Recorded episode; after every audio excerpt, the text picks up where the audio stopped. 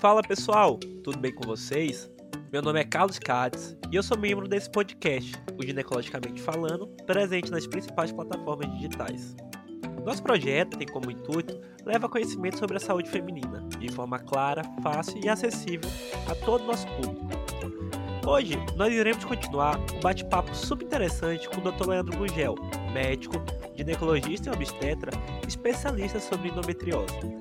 Você não sabe o que é essa doença, tem algumas dúvidas sobre sua classificação, sobre sua etiologia ou sobre seus sintomas, sugiro que volte ao episódio anterior, pois hoje é apenas uma continuação, a parte 2 dessa conversa.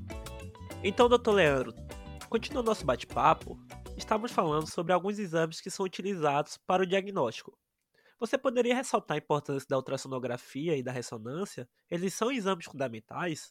Sim, Carlos, eu acredito que esses dois exames, como complemento à anamnese e ao exame físico, são de extrema importância, né? Porque eles vão nos nortear no tratamento da endometriose. Ambos os exames têm sensibilidade e especificidade bem alta, de 80% a 94%. Ambos os métodos uh, têm suas indicações e limitações, né? Mas até este momento a gente costuma solicitar não os dois pelas questões financeiras, a ressonância ela tem um custo mais elevado para o paciente. Geralmente aqui eu trabalho com ultrassom e também em alguns casos específicos a gente usa a ressonância, mas são os dois métodos de imagem que mais a gente usa para diagnóstico de endometriose, né? Claro que o diagnóstico confirmado é pela anatomopatológica, pela biópsia, mas ele é, a imagem nos norteia muito para tratamento e também para orientar o paciente quando você vai para uma cirurgia, aonde estão as lesões, o que, que a gente pensa em fazer, uh, se vai precisar ressecar X, Y de órgão, se vai, eh, o paciente tem algumas preocupações importantes quando a gente mexe no intestino, então é essa questão que é importante o exame de imagem, né? Doutor, qual seria então o protocolo quando se tem uma paciente com suspeita de endometriose? E se a suspeita for de uma doença com maior gravidade ou uma doença mais avançada, o plano de tratamento seria diferente? Então, Carlos, a endometriose, eu costumo falar para minhas pacientes que não existe uma receita de bolo assim, meia pronta para a gente tratar elas. É preciso individualizar os casos, porque muitas vezes a gente tem pacientes que o objetivo dela é gestar, ela está com infertilidade, que é gestar. E muitas vezes aí a gente se depara com um caminho que pode ser a fertilização ou a cirurgia. Temos pacientes que o objetivo dela é eliminar a dor. Aí a gente pode instituir um tratamento clínico, um tratamento cirúrgico, a depender da, da, da, da endometriose, da extensão das lesões, do, do comprometimento uh, de vida da paciente, da comprometimento da qualidade de vida da paciente, né? Então, eu acho que a endometriose é uma doença que tem que ser tratada individualmente, caso a caso. Quais são as consequências de uma endometriose profunda? Além da dor, ela pode causar outras complicações? Sabemos também sobre a infertilidade. É verdade que quando se faz cirurgia para o tratamento desses casos, pode ser necessário abordar o intestino e outros órgãos? Então, Carlos, sim além da dor, a endometriose tem essa questão de infertilidade que ela pode causar em 40, 50% das pacientes, né? Pode comprometer outros órgãos como bexiga, intestino, uh, ureter, uh, vagina, septo reto vaginal, levar dor na relação, levar alterações de hábito intestinal ou urinário ou do órgão que ela cometeu, né? Uh, além de os transtornos todos aqueles que a gente conversou no início, que é o comprometimento emocional, social, econômico, estresse, depressão, alterações no padrão de sono, problemas em âmbito familiar, uh, faltas ao trabalho, né? Uh, e o tratamento cirúrgico para endometriose, quando ocorre comprometimento de estruturas, vamos supor, intestino, eu vou montar minha equipe para a cirurgia visando o coloprocto, que é o, o meu parceiro que me ajuda no tratamento da endometriose, né? Claro que o ginecologista é o, é o chefe da equipe, é o que carrega né? Digamos, a equipe puxa e, e tem todo o apoio de, da outra parte da equipe, do coloprocto, do urologista, da nutricionista, do fisioterapeuta, da, do infertileuta, mas ela é preciso uh, que a cirurgia ocorra junto com uma equipe, porque depois o tratamento é direcionado a toda uma equipe. Se essa mulher for ressecar intestino, ela vai seguir em acompanhamento com o coloprocto depois. Se ela tiver uma infertilidade associada, ela vai passar pelo fertileuta para que ele consiga manejar se ela, caso não venha gestar depois de uma cirurgia, né? Uh, no caso de a gente ter endometriose diafragmática ou pleural, é bom que a gente entre com um cirurgião torácico uh, para nos auxiliar nesse momento, né? Então eu acho que a questão da endometriose e da cirurgia, ela tem que ser planejada, planejada com a equipe que uh, vai atuar para aquela paciente no sítio que ela tem aquela doença. Acho que o senhor já deu até um pouquinho de um spoiler, mas minha próxima pergunta seria justamente sobre isso. Primeiro, era sobre o serviço de referência que nós mandamos às pacientes com suspeita de endometriose.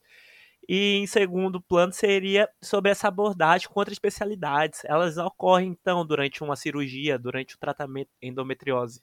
Então, acredito que sim. Eu acho que ela, Carlos, ela tem que ir para um serviço de referência onde vai ter uma equipe multidisciplinar para atuar em conjunto e oferecer o melhor para este paciente, né? Só que o que que acontece? Muitas vezes a gente não principalmente no interior, a gente não tem esses serviços de referência. Né? Então, vai ter o ginecologista, muitas vezes ele tenta manejar a doença, mas em doenças muito graves, acaba que realmente ele precisa transferir essa paciente para um centro maior, onde ela tem uma onde ela vai ter condições de ser abordada por uma equipe uh, já coesa que vai tratar ela como um todo, né? E a endometriose, mesmo sendo operada, ela não é curada, porque ela é uma doença inflamatória crônica, então ela precisa ser acompanhada depois. E se você tem uma equipe multidisciplinar para te ajudar a conduzir esse caso, com certeza ele vai ter um, um desfecho melhor, né? Porque assim, você opera o intestino, aí a paciente, você retira parte do intestino, ela pode começar a ter diarreia porque perdeu parte da absorção ali.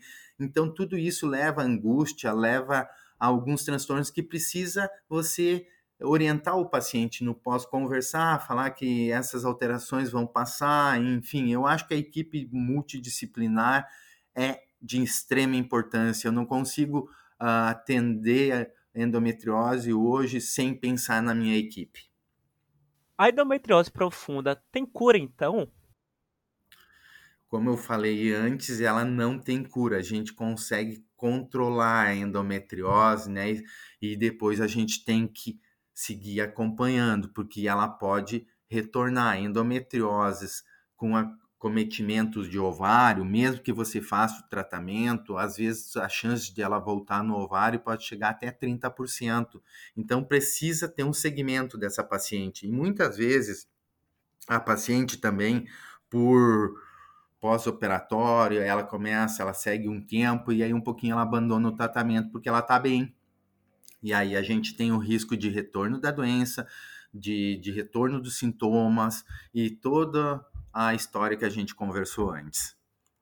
Uma dúvida muito frequente que aparece nos ambulatórios é que é possível ter uma paciente com endometriose avançada e não apresente nenhum sintoma? Sim, eu até uh, fazer uma, um adendo aqui, eu atendi uma paciente há pouco tempo atrás com prole constituída e que ela veio encaminhada para mim, uh, que é o serviço de referência, porque no preventivo ela tinha lesões na vagina.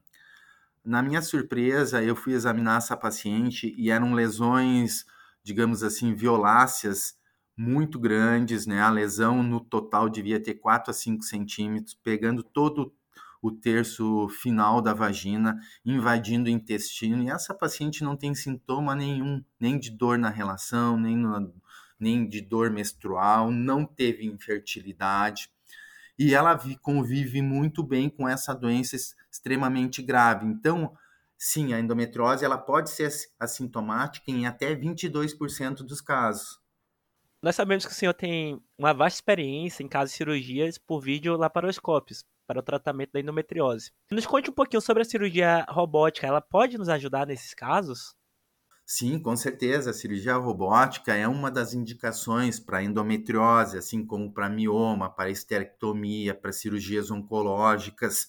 Ela tem uma ótima indicação porque a gente tem uma visão melhor na cirurgia robótica, uma visão em 3D. Hoje a gente opera na laparoscopia normalmente com visão de bidimensional, né? Além de que o robô ele dá movimentos mais precisos, tira os tremores que podem ocorrer. Uh, comparando no caso com a aberta, diminui tempo de internação, recuperação do paciente é mais rápido, nós temos menor índice de infecção, além do que a endometriose, na cirurgia robótica, geralmente essas endometrioses profundas, elas têm um tempo cirúrgico um pouquinho maior, e isso traz uma comodidade melhor para o cirurgião que vai conseguir operar né, com, com mais conforto, e isso mantém também para o paciente uma qualidade maior, né? Porque se o cirurgião está, digamos assim, menos cansado, ele consegue entregar um resultado melhor. Então, eu acho que a robótica tem toda a indicação na endometriose. Então, Leandro, pedindo agora um conselho seu, agora direcionado para nossas pacientes, para nossas ouvintes, que elas sentem dor menstrual, uma dor pélvica e ainda não procuraram um ginecologista. O que você tem a falar para elas? Acho que elas têm que ir correndo procurar, porque assim, paciente com sintomatologia que a gente comentou acima, dor menstrual, dor na relação, alteração de hábito intestinal ou urinário cíclico, pacientes que param anticoncepcional para engravidar e permanecem um ano ou mais, às vezes tentando sem resposta, essa paciente precisa procurar um serviço especializado para descartar a possibilidade da endometriose. Perfeito. Pegando esse gancho das dicas, eu vou também pedir uma dica para aquelas pacientes que elas já têm o diagnóstico da endometriose e elas vão passar por um tratamento, seja clínico ou cirúrgico. Então, eu acredito que elas devem primeiro ter uma boa interação com o seu médico, né, ter uma boa afinidade, questionar tudo prévia à cirurgia, todas as dúvidas, né? Muitas têm preocupações extremas, doutor, eu vou ficar com bolsinha de colostomia uh, ou de ileostomia, que é quando a gente resseca intestino, às vezes é necessário, mas raramente isso acontece.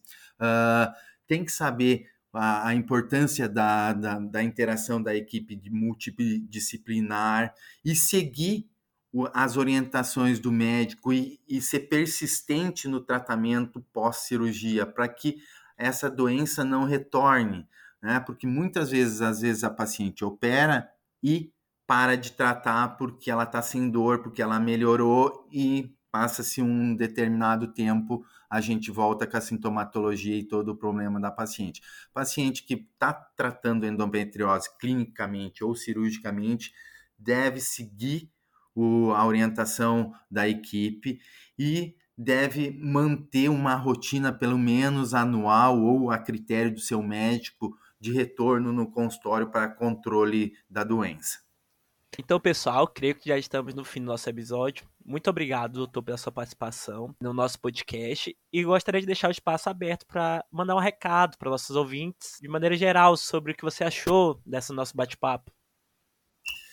Olha, Carlos, eu adorei, achei o máximo essa dedicação da, de vocês todos, da universidade, dos alunos, dos professores, né, em manter um, um programa, um podcast onde os pacientes possam se informar uh, e ter essa oportunidade de aprender um pouco mais. A gente também sempre acaba aprendendo hum, na hora que a gente tenta passar, às vezes a gente ah, me bati com essa dúvida e tal. Acho que isso é de extrema importância e acredito que o recado que eu deixaria para as pacientes é que elas têm que queixar. Muitas vezes a gente pergunta se elas têm dor, elas respondem que não. Aí você, mas e cólica menstrual? Cólica eu tenho, doutor.